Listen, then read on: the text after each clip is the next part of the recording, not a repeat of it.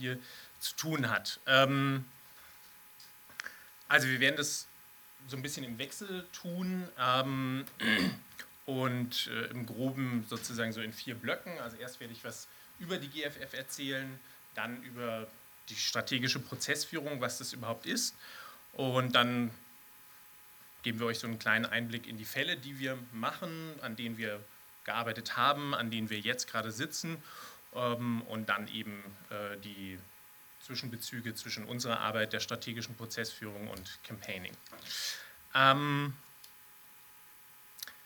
zunächst, wer sind wir überhaupt oder was ist die GFF? Ähm, also wir sind ein Verein, sehr deutsch, ähm, Ende 2015 gegründet und unser Vereinszweck, sowas gibt es ja zu jedem Verein, ist ähm, die Sicherung und Verbesserung der Grund- und Menschenrechte.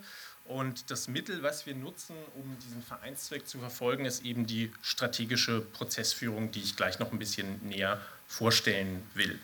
Damit ähm, der Verein auch so ein bisschen Gestalt gewinnt, äh, Gesichter, ähm, außer uns beiden, also und seht ihr hier schon, gibt es noch zwei weitere Gesichter.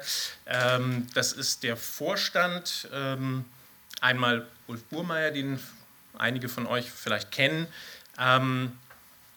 Ulf ist der Gründungsvater sozusagen der GFF und äh, Vorstandsvorsitzender. Ähm, und weitere Vorstandsmitglieder sind eben noch Nora Markert und ich selbst. Ähm, wir sind alle Juristen, also Ulf ist eigentlich Richter am Landgericht, im Moment gerade beim Berlin-Brandenburgischen Verfassungsgericht. Ähm, Nora und ich haben eher ein Berufsfeld in dem akademischen Zusammenhang. Also Nora ist Juniorprofessorin für Völker- und Verfassungsrecht an der Uni Hamburg. Ich bin Strafrechtler. Ähm, und als viertes seht ihr Malte, der hier auch steht. Der ist unser Secretary General, unser Generalsekretär. Wir alle sind Gründungsmitglieder und ähm, wie unser Team jetzt so ein bisschen näher aufgebaut wird durch den Malte. Genau.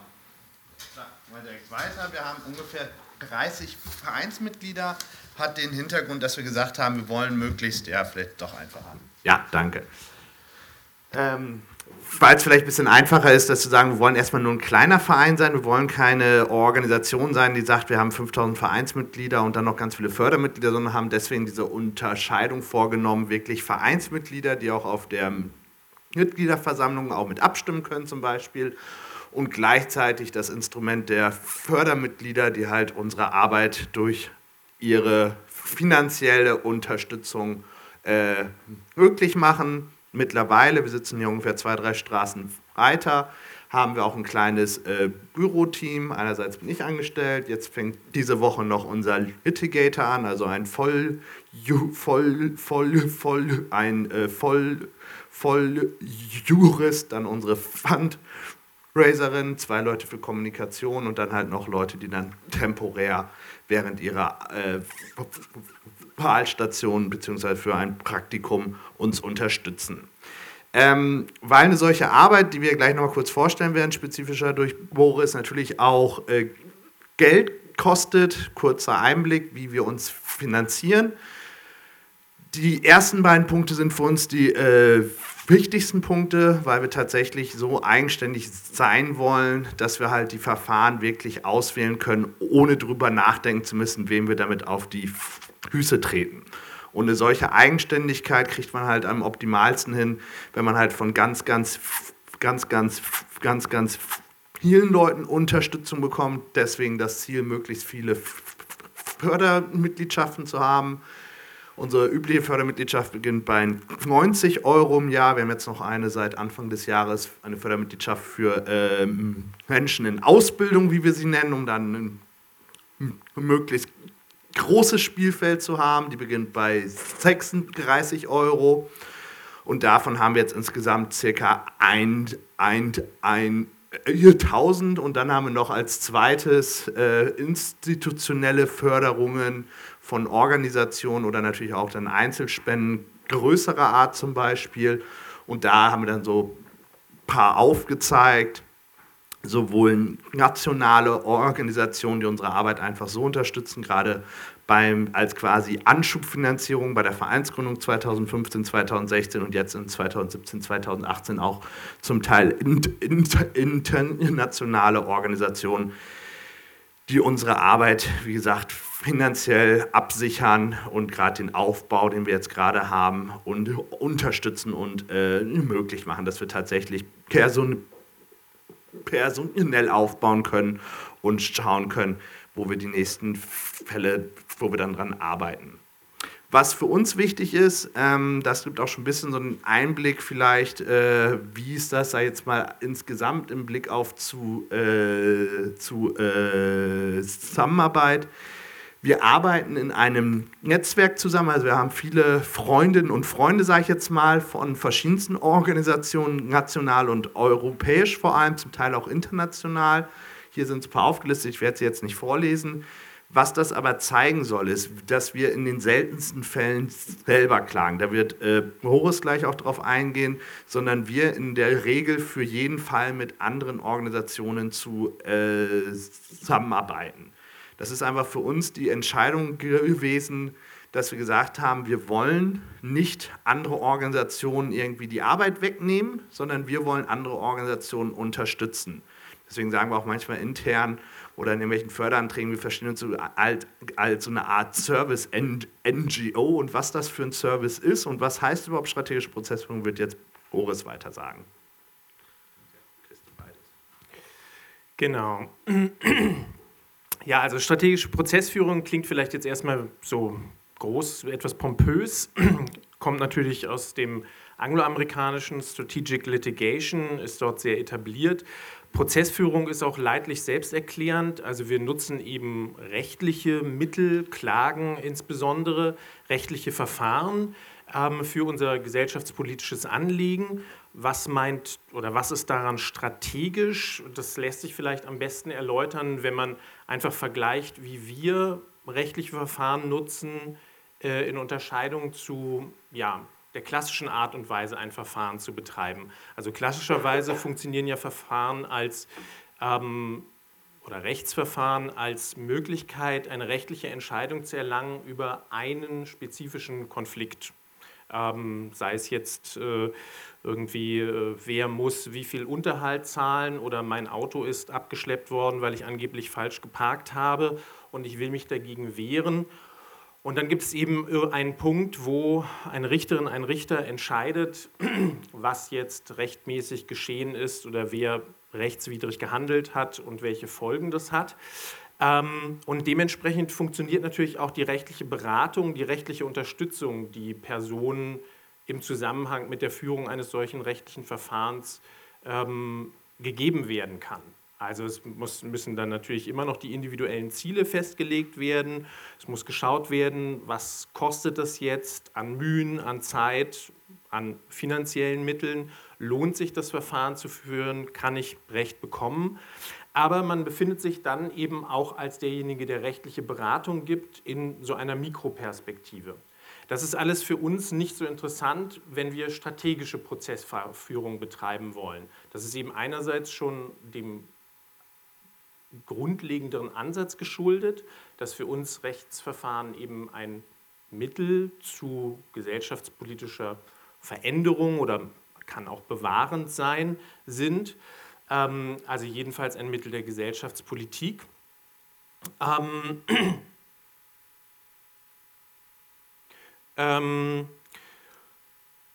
also insofern ist unser Rechtsverständnis, wenn man so will, ein idealistisches. Wir glauben sozusagen, dass Recht so eine emanzipatorische Kraft sein kann, dass das was sein kann, was irgendwie die Gesellschaft gerechter machen kann. Ähm, auf der anderen Seite ist aber strategische äh, Prozessführung eben auch etwas, was ähm, relativ klar erkennt und auch einsetzen will, dass Recht, gerade wenn es emanzipatorisch, gerechtigkeitsstiftend funktionieren soll, dass das dann ja, bestimmter ähm, der Berücksichtigung von bestimmten Punkten bedarf. Äh, dass äh, das Recht seine emanzipatorische Kraft eben nur unter sehr günstigen Bedingungen sozusagen entfalten kann, ähm, während es sonst eben im Wesentlichen quasi Instrument von ähm, der Affirmation von Machtverhältnissen ist. Ähm, und was heißt das dann konkreter? Naja, wie funktioniert jetzt dann strategische Prozessführung?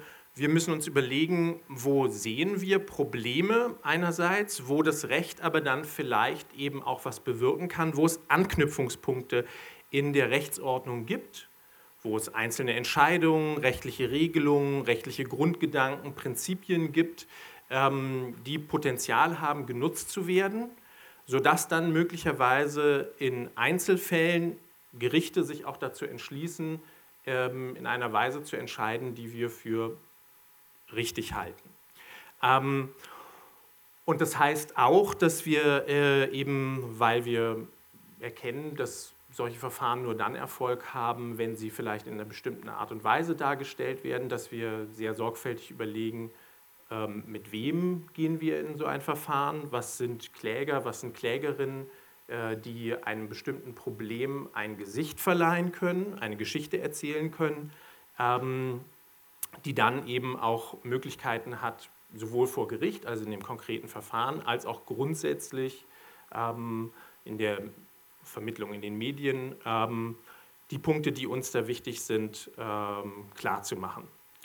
Ähm, und das heißt eben auch, dass wir, das hat Malte schon angesprochen, das nicht alleine separat machen mit einem einzelnen Kläger, mit einer einzelnen Klägerin, sondern versuchen, ähm, Organisationen zu finden, Personen, Personengruppen zu finden, ähm, die dieses grundsätzliche Anliegen teilen, die erneut verdeutlichen können, dass das eben kein Einzelproblem ist, was jetzt vielleicht nur einer einzelnen Person geschieht, ähm, sondern die die äh, Relevanz eben auch deutlich machen können und uns wiederum dann auch unterstützen können ähm, in der Vermittlung, in der breiteren Vermittlung dieses Problems. Strategisch heißt aber eben deswegen auch, dass wir ganz viele Dinge nicht machen. Also einzelne Ungerechtigkeiten nicht beseitigen können, ähm, etwa weil wir nicht erkennen können, dass sie eine übergeordnete Bedeutung haben, auch wenn sie sozusagen für die Einzelperson ähm, ja, sehr bitter sein können. Ähm, oder auch, dass ähm, zwar die gesellschaftliche Relevanz durchaus erkennbar ist ähm, von einzelnen Verfahren, Ereignissen, aber wir nicht das Gefühl haben, dass wir jetzt in dieser Situation oder mit diesem Kläger ähm, etwas wirklich erreichen können, beziehungsweise möglicherweise, wenn wir das einzelne Verfahren jetzt betreiben würden können, sogar kontraproduktive Ergebnisse erzielen. Ja, das äh, kann eben von ganz verschiedenen Faktoren abhängen wo müsste geklagt werden, zu welchen Gerichten, damit zu welchen Richterinnen und Richtern würde das gehen. Ähm, oder was ist das jetzt für eine konkrete Einzelperson, die auf uns zutritt? Das Problem können wir erkennen, aber wir müssen uns eingestehen, mit dieser Person haben wir schlechte Möglichkeiten, äh, unsere Geschichte zu erzählen, das, was uns wichtig ist vor Gericht und auch in der Öffentlichkeit ähm, adäquat darzustellen. Ja? All das sind sozusagen äh, Ansatzpunkte, die jetzt in der klassischen Arbeit eines Anwalts, einer Anwältin ähm, natürlich auch eine Rolle spielen können, aber nur in der Nebensache bearbeitet, beachtet werden können und wo es vielleicht auch spezifischer Kompetenzen bedarf, um all diese Gesichtspunkte mitzubedenken. Ähm, und das verdeutlicht vielleicht dann auch warum wir, als wir die, äh, die Gesellschaft für Freiheitsrechte gegründet haben, gesagt haben, es ist wichtig und gut, dass es da eine Organisation gibt, die diese ganzen Gesichtspunkte, die strategische Prozessführung äh, kennzeichnen, im Blick hat und äh, möglicherweise dann eben auch eine entsprechende Beratung bei Fällen für Klägerinnen, für Kläger anbieten kann, natürlich auch einen vielleicht finanziellen Spielraum hat, aber eben dann auch sozusagen als Relaisstation, als Koordinationsplattform für Organisationen ähm, funktionieren kann. Ähm, strategisch heißt auch, dass es eben sein kann, dass wir wiederum auch Verfahren führen, wo wir zwar erkennen, wir werden in diesen konkreten Verfahren möglicherweise eine Niederlage erhalten, aber auch eine Niederlage kann eben etwas sein, dem sich weiter arbeiten lässt. Und sei es nur, dass es eben dann wiederum in den politischen Prozess zurückgeleitet wird, weil wir zeigen, das Recht, was angeblich vielleicht ein Problem gelöst hat oder lösen sollte, das, die Politik reklamiert es für sich, sie habe eine Regelung geschaffen, ähm, ist eben doch nicht geeignet und es muss wieder im politischen Prozess was passieren. Ja, also jetzt ein, vielleicht ein Beispiel, ähm, ein Fall, den wir so ein bisschen jedenfalls bearbeiten, der befasst sich mit der ähm, Strafbarkeit von Abgeordnetenbestechung. Und ähm, da ist eigentlich relativ klar, die rechtliche Regelung, die es gibt, die wird nie dazu führen, dass ein Abgeordneter, eine Abgeordnete tatsächlich verurteilt werden wird. Ähm, und dann kann es eben auch sinnvoll sein, einen solchen Fall zu nehmen und zu zeigen, dass eine rechtliche Regelung völlig unwirksam ist. Also dass der Gesetzgeber doch tätig werden muss, obwohl er ähm, eigentlich sich gerade dafür loben lässt, dass er da eine Regelung überarbeitet habe. Okay, ja, soviel zur grundsätzlichen ähm, Erläuterung dieses Ansatzes der strategischen Prozessführung. Vielleicht noch, ähm, äh, also es ist jetzt nicht so, dass die GFF das irgendwie ähm, erfunden hätte. Ähm, wie gesagt, der Ansatz grundsätzlich kommt aus Rechtsordnungen, die sehr viel stärker Recht überhaupt fallorientiert denken, nicht so sehr in abstrakt generellen Regelungen, also insbesondere natürlich den USA. Ähm, also da arbeiten Bürgerrechtsorganisationen, äh, insbesondere die ähm, äh, American Civil Liberties Union, damit schon seit Jahrzehnten. Aber auch in Deutschland gibt es Einzelpersonen, Organisationen, die durchaus diesen Ansatz schon lange verwenden, auch wenn sie ihn vielleicht nicht so genannt haben. Also wenn man so an Figuren der ähm, Figuren denkt, die ähm, in den letzten Jahrzehnten viele Verfassungsbeschwerden angestrengt haben äh, im Bürgerrechtsbereich, Gerhard Baum, Burkhard Hirsch oder so, dann ist das etwas, was durchaus zu dem passt, was wir jetzt strategische Prozessführung nennen. Und eine Organisation, die ja auch in Berlin sitzt ähm, und manche von euch vielleicht kennen, die ist das ECCAR, das European Center for Constitutional and Human Rights, die machen das eben im dezidiert transnationalen und internationalen Zusammenhang auch. Ähm, ja, zu unseren Fällen vielleicht noch ein paar Worte. Ähm, auch da will ich jetzt nicht mal stichpunktartig zu diesen einzelnen Geschichten ähm, was sagen, die ihr hier seht. Das sind also Verfahren, die, ähm, wo wir im Grunde, etwas salopp formuliert, unsere Arbeit getan haben.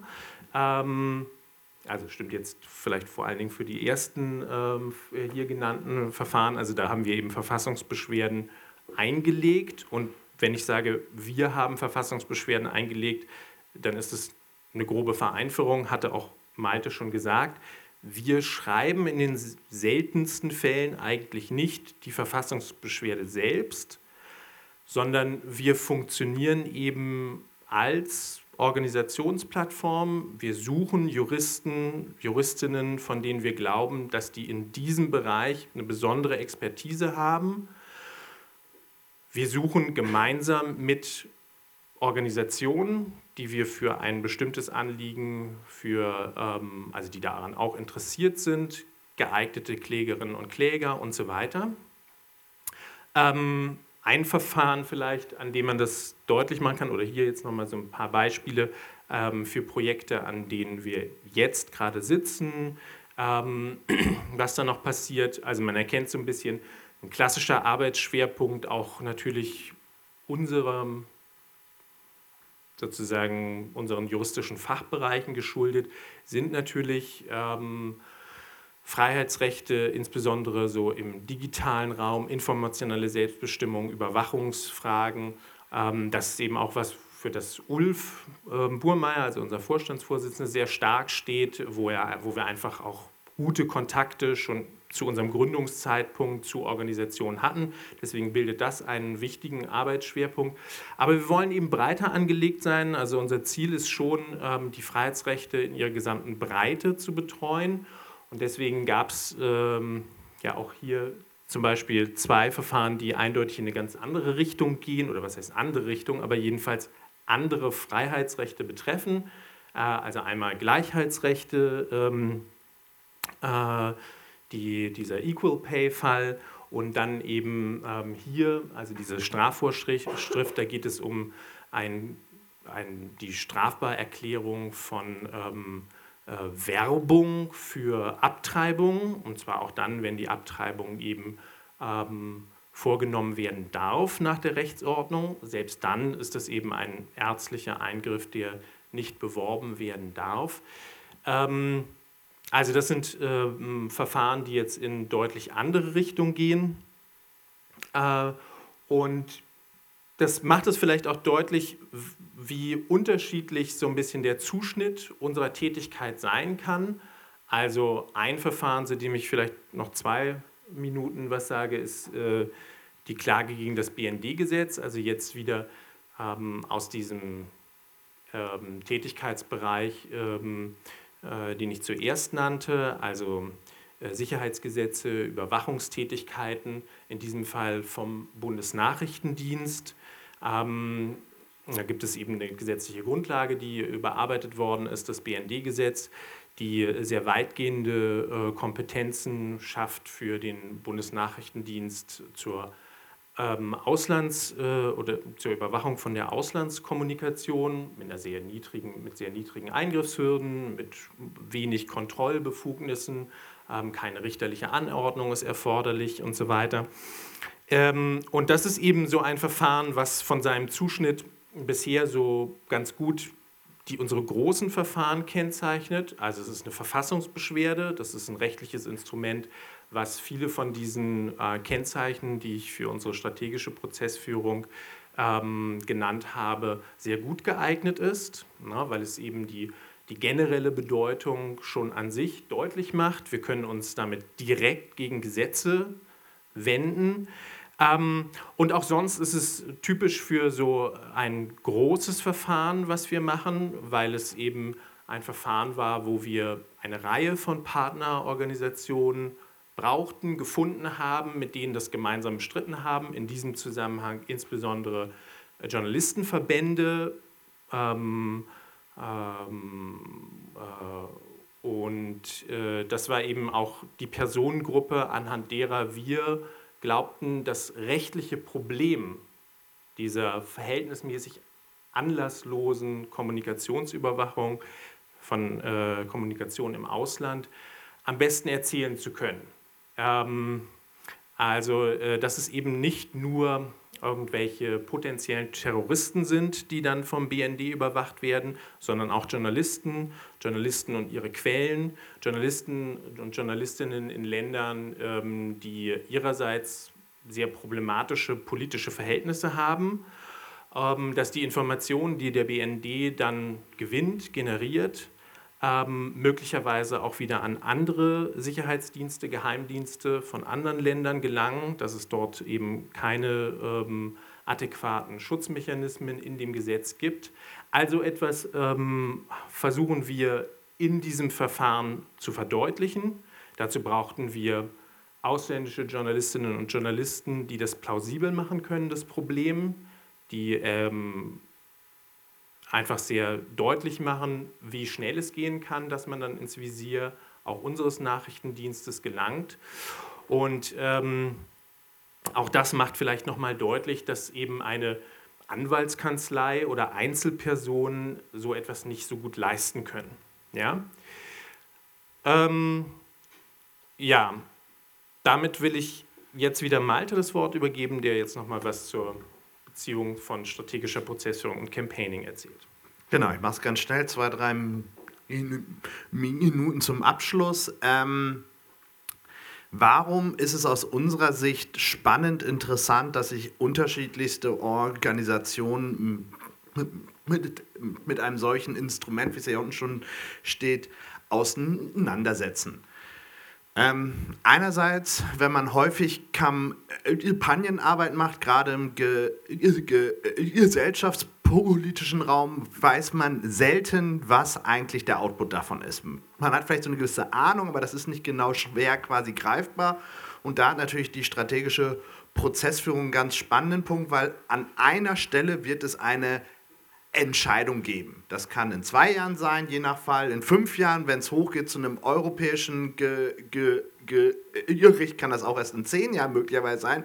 Aber es gibt irgendwo eine Situation, wo etwas abschließend klargestellt wird. Und dann kann man quasi mit seinem Ziel weitergekommen sein, weil die Entscheidung dann im eigenen Sinne war. Man kann auch vielleicht verloren haben, aber das ist auf jeden Fall eine andere Möglichkeit als andere Kampagneninstrumente, wo man Aufrufe startet, Aktionen macht, ich weiß nicht was, Informationsarbeit leistet, dass man hier zumindest eine formale Ebene einbaut.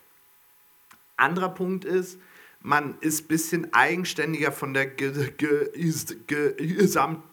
Gesamt politischen Situation. Sprich, selbst wenn es Anlässe sind, beziehungsweise, äh, sag ich jetzt mal, äh, Themenkomplexe sind, wo man glaubt, da würde man seltenst gerade eine Veränderung hinbekommen, kann man trotzdem überlegen, könnte man das durch strategische Prozessführung hinbekommen. Also bei Fragen, wo man weiß, da würde es vielleicht nie die, Not, die notwendige Zweidrittelmehrheit für geben, könnte man schauen, könnte strategische Prozessführung hierfür ein Instrument sein, um dieses Ziel, nämlich eine gesellschaftliche Veränderung hinzubekommen, durchzusetzen. Auch wieder natürlich mit dieser zeitlichen Ebene drin, aber selbst wenn es eine Blau Blockade andererseits gibt, hat man hier ein Instrument, was einem vielleicht weiterbringen kann. Deswegen, springe ein bisschen, weil ich sehe, dass wir in der Zeit schon ein bisschen fast am Ende sind ähm, für unseren Input. Ähm, was, glaube ich, wichtig ist und wo man auch zusammendenken muss, auch gerade mit Blick auf die Zusammenarbeit zwischen uns und anderen Organisationen, Einzelpersonen, die potenziell natürlich auch Klägerin sein können und eine unterstützende Organisation. Ist einerseits natürlich das äh, Funding-Argument, das ist für uns interessant, aber es ist natürlich auch für unsere äh, Partnerorganisation interessant, weil wenn man selber vielleicht ein spannendes, einen spannenden Fall hat, aber selber nicht die, nicht die finanziellen Möglichkeiten hat, einen solchen Fall hochzuziehen und sich dafür Anwältinnen und Anwälte zu organisieren, äh, daran zwei, drei Jahre oder sogar länger daran zu arbeiten, kann es ein sinnvolles Instrument sein, sich auch an uns zu wenden. Jetzt heißt es nicht, dass wir super viel Geld haben und sagen können, bei allen Vorschlägen, klar machen wir da was zusammen, aber es ist auf jeden Fall ein Instrument, wo äh, beide Seiten, glaube ich, von profitieren können. Der andere Aspekt ist der Aspekt der Ver, äh, Ver, äh, Ver, äh, Ver, Vernetzung dass es schon wichtig ist, was auch für uns letztendlich der, mit einer der ausschlaggebenden Gründe war, unseren Verein selber zu gründen, dass es in ganz vielen Organisationen sehr wenig strategisch rechtliche Kompetenzen gibt. Man hat da vielleicht so eine gewisse Ahnung von, aber so richtig was darüber wissen tut man nicht. Man hat andere Kompetenzen fachlicher Art, kommunikativer Art, aber wenn es dann quasi so darum geht, was sind Zeitabläufe, was sind Chancen, wo sollte man vielleicht klagen, äh, fehlt es häufig an Kompetenzen. Und da macht, glaube ich, dieser Austausch, diese Vernetzung einen ganz, ganz großen äh, sag jetzt mal Sinn. Und was ich eben schon, beziehungsweise schon vorhin mal kurz andeutete, an, äh, man kann selber mit einem Narrativ nach außen gehen, weil man mit einem konkreten Fall etwas aufzeigen kann. Also was, ich, was ja vorhin so stand unter dem Stichwort äh, Case, äh, Case äh, Ding. Man kann selber etwas aufbauen und damit natürlich auch die äh, Botschaft von Anfang an klar setzen. Sprich, man ist nicht darauf angewiesen, wie andere da, wie anderes aufgreifen, sondern man hat durch die Klageschrift, durch das Einreichen, durch die Klägerinnen und Kläger viel mehr eigene Möglichkeiten, den da jetzt mal Spin zu setzen, wie dann dieser Fall aufgegriffen wird, wie man damit weiterarbeitet und wie man da zum Beispiel auch Kommunikation drauf aufbaut. Und zum Schluss, äh, wie ja schon eingangsweise gesagt, wir wollen möglichst eigenständig arbeiten, wir wollen möglichst finanziell unabhängig sein. Äh, freuen wir uns natürlich auch über Unterstützung. Hier vorne liegt ein bisschen Infomaterial aus, vor, draußen liegt Infomaterial aus, gibt auch schöne Fördermitgliedschaftsanträge. Wer sagt, jetzt möchte ich doch Fördermitglied werden. Äh, würde uns natürlich freuen, aber wir freuen uns natürlich auch über andere Formen der Unterstützung oder Hinweise oder sonstiges ehrenamtliches Engagement. Vielleicht soweit und freuen uns jetzt auf eure Fragen.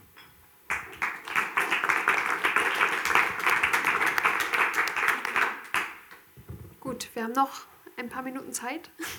Vielen Dank für den Vortrag und äh, vielen Dank fürs Zuhören. Ähm, eine Frage vorab, wie wählt ihr denn eigentlich aus, womit ihr euch beschäftigt? Also entstehen die Sachen durch das Netzwerk oder sind die geleitet von den Werten, die ihr sowieso schon habt, die ihr irgendwie mitbringt? Wo, wo, wie, wie entscheidet ihr das? Also das ist natürlich eine große und eine Kernfrage, die uns auch weiterhin beschäftigt, einfach in den Abläufen. Ähm, äh, das ist auch der Auswahlprozess ist sozusagen etwas, ähm, an dem wir sozusagen ständig arbeiten, den zu überprüfen. Ähm, natürlich ist es so, dass äh, jeder von uns, von den Vereinsmitgliedern, gewisse Themen mitbringt und damit auch sozusagen Ideen, Kontakte. Ich sagte ja schon, äh, natürlich ist es kein Zufall, dass erste große Verfahren, auch weiterhin große Verfahren aus einer bestimmten, aus einem bestimmten Zusammenhang kommen. Ähm, natürlich auch in einem ganz klassischen bürgerrechtlichen Zusammenhang. Ähm, es hängt natürlich auch davon ab, was für Fälle an uns herangetragen werden. Es gibt jetzt keine feste Matrix, die wir abarbeiten an Fragen. Es gibt natürlich, hatte ich ja schon versucht, so ein bisschen zu beleuchten, bestimmte Kriterien, unter denen wir uns einen Fall angucken. Und dann ist es eben jetzt in der aktuellen Fallarbeit im operativen Geschäft so, dass die vier Personen, die ihr da mit Bildern gesehen habt, habt, äh, die bilden sozusagen erstmal das Entscheidungsgremium, also ähm, der Vorstand und Malte als Generalsekretär. Und dann suchen wir eben schon immer wieder in regelmäßigen Abständen das Gespräch mit unseren Vereinsmitgliedern. Das ist eben sozusagen der Circle of Trust, mit dem wir besprechen, wo wir hinschauen wollen, in welche Bereiche, was uns vielleicht fehlt oder welche Bereiche uns interessant erscheinen, auch um zu zeigen, naja, wir stehen eben zum Beispiel für mehr als nur für Freiheit im digitalen Raum ähm, oder ähm, die, der Versuch, ähm, Sicherheitsgesetzen Kontroll- und Überwachungsbefugnissen äh, jetzt Grenzen zu setzen. Ne? Also so würde ich das erstmal beschreiben. Aber das ist ein ständiger Prozess, wie wir diesen Auswahl, ähm, dieses Auswahlverfahren sozusagen verfeinern ähm, und äh, ja, um uns da selbst dran messen zu lassen. Ne? Gibt es denn schon Fragen im Publikum? Das Mikro kommt. Ja, hallo, Daniel, äh, mein Arbeitgeber ist Verbraucherzentrale Bundesverband, die klagen ja auch gerne. Und äh, deswegen würde mich interessieren, äh, ob äh, Malte, du da vielleicht noch mehr dazu sagen kannst. Habt ihr, äh, weil, wie du auch meintest, das sind natürlich immer sehr, sehr lange Prozesse, die dann irgendwie äh, kommuniziert werden müssen. Ähm, habt ihr da für jede einzelne Klage irgendwie eine separate Strategie oder versucht ihr das eher so im Bündel irgendwie zu betrachten? Das wäre die erste Frage. Die zweite Frage wäre, ähm, ob du vielleicht mal so einen Fall irgendwie so eine konkrete Klage und wie ihr das öffentlich irgendwie in die Szene gesetzt habt, äh, mal kurz irgendwie anreißen könntest. Und die dritte wäre ganz konkret, sorry, ich bin hier echt zum Lernen gekommen. Äh, ob, ja, welche, welche Kanäle auch äh, so aus eurer Erfahrung gut funktionieren? Also fange ich an mit der Klagestrategie. Ich sage mal, es gibt Klagestrategien für einzelne Fachkomplexe. Äh, aber es gibt jetzt nicht eine einzelne Strategie, die für die ganzen jetzt schon circa 10 Fälle und zukünftigen weiteren 10, 20, 30 Fälle gilt, sondern ich würde sagen, dass wir schon schauen, je nach Fachgebiet, zum Beispiel, ich sage jetzt mal, Sicherheitspolitik, da haben wir einen einzelnen, quasi eine einzelne Strategie, die wir verfolgen, durch die Auswahl von Fällen zum Beispiel. Äh, Im Bereich Gleichheit, wie die Entgeltgleichheit zum Beispiel, gucken wir, wo es die jetzt noch zukünftig gibt. Also ich würde sagen, es gibt eher so für einzelne Säulen, für einzelne Aspekte eine Klagestrategie, die natürlich insgesamt diesen Grundbedingungen quasi folgen muss, wie sie äh, Boris eingangs vorgestellt hat. Ähm, aber es hängt auch ganz stark zum Teil vom Einzelfall ab. Also es kann auch manchmal so sein, wo man beim Einzelfall so manchmal denkt so, was hat das jetzt mit den anderen Fällen zu tun? Das würde ich nicht ausschließen. Also da ist auch tatsächlich, muss man ehrlich sagen, auch manchmal einfach ein bisschen äh, Bauch, Bauchge Bauchgefühl mit dabei. Ist das eine gute Klage? Kann das funktionieren? Kann das nicht funktionieren? Selbst wenn man vielleicht in der Abwägung würde man jetzt nur so ein paar Eckparameter da, da nehmen, zu einer anderen Entscheidung kommen würde. Zur zweiten Frage oder, oder zur Frage Kommunikation. Ähm, ich glaube, ein, ein großer Vorteil, würde ich behaupten, ist, dass wir natürlich durch diese einzelnen Fälle haben wir einzelne Klägerinnen und Kläger. Wir haben Organisationen quasi mit, mit, äh, mit äh, denen wir zusammenarbeiten. Das hilft für die Kommunikationsarbeit extrem.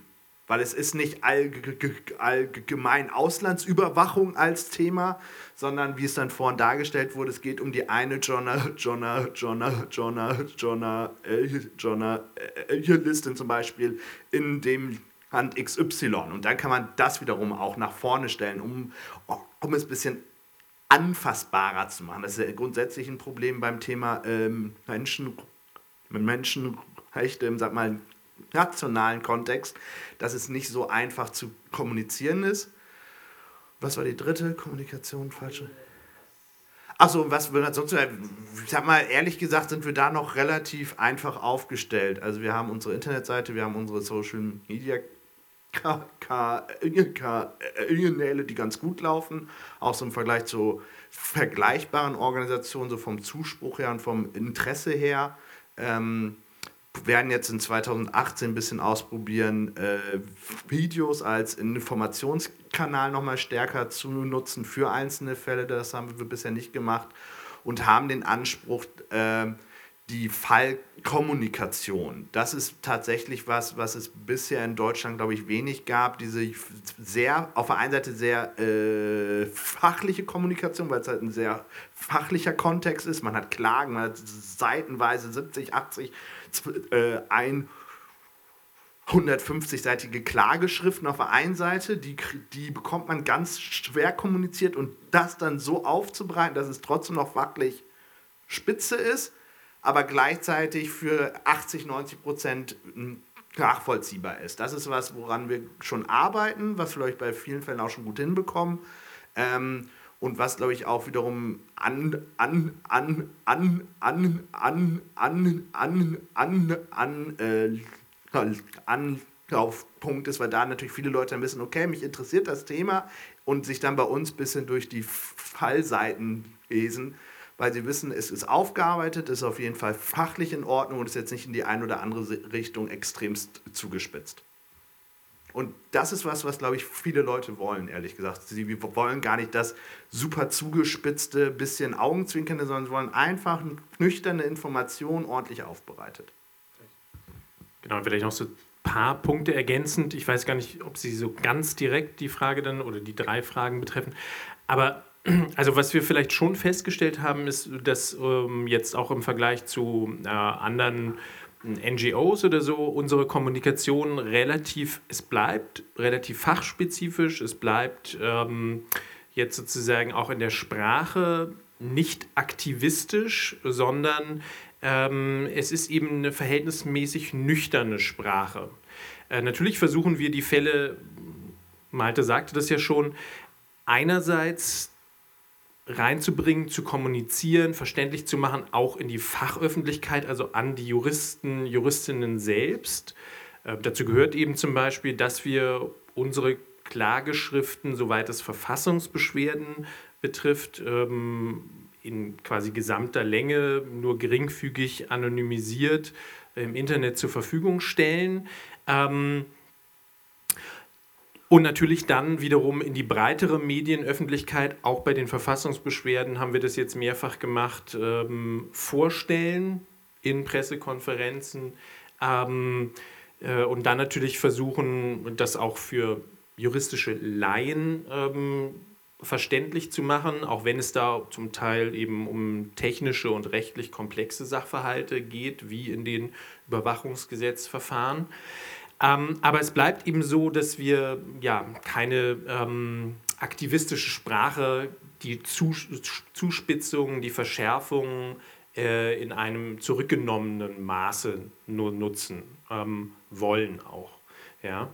Und ansonsten äh, darf man eben nicht unterschätzen, dass der Zuschnitt der Fälle sehr unterschiedlich sein kann, wenn es eben Einzelverfahren sind, in die wir reingekommen sind, auch vielleicht zu einem späteren Zeitpunkt. Also das waren jetzt eben diese zwei Verfahren, die sich da fanden, einmal zu der äh, gleichen Bezahlung ähm, in, bei ähm, journalistischen Leistungen für öffentlich-rechtliche Rundfunkanstalten oder dann eben dem Strafverfahren gegen eine bestimmte Frauenärztin, ähm, die aber eben hinweist auf ein übergeordnetes rechtliches Problem einer Strafvorschrift.